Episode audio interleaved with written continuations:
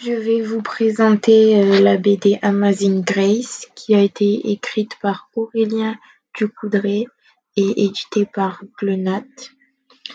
C'est l'histoire d'une petite fille qui est née pendant l'apocalypse nucléaire et qui a l'apparence d'un monstre.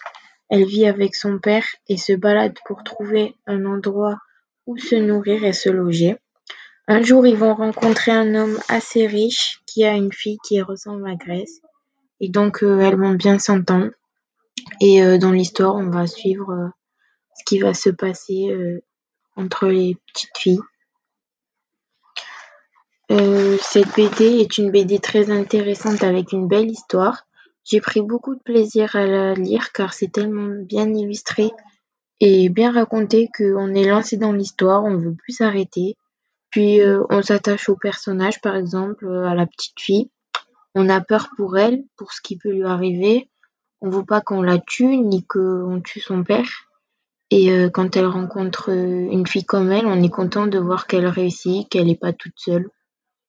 On peut aussi se faire une idée de comment cela se passe pendant l'apocalypse nucléaire pour les personnes qui ont réussi à survivre.